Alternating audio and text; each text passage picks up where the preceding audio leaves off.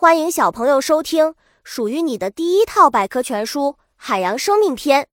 主播多云下的蛋，欢迎订阅。第零三五章：章鱼。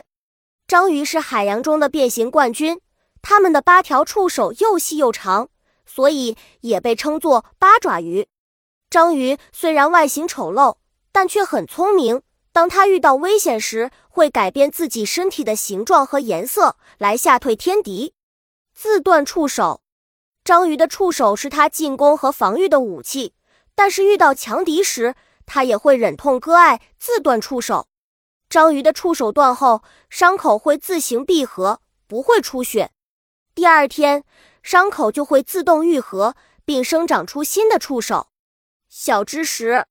章鱼是海洋里最可怕的生物之一，渔民们经常用瓶子来捕捉它。章鱼和海洋动物，好妈妈雌章鱼是个好妈妈，它一生只生育一次。当它产下卵后，就不吃不睡地守护着洞穴，不仅要屈服猎食者，还要不停地摆动触手，使洞穴内的水时刻保持新鲜，让未出壳的小宝贝得到足够的氧气。偷袭者。章鱼的身体非常柔软，它们想到任何地方，只需稍作变形，就可将身体塞进去。它最喜欢将自己的身体塞进海螺壳里躲起来，等鱼虾走近时，它会迅速上前咬破它们的头部，然后饱餐一顿。本集播讲完了，想和主播一起探索世界吗？关注主播主页，更多精彩内容等着你。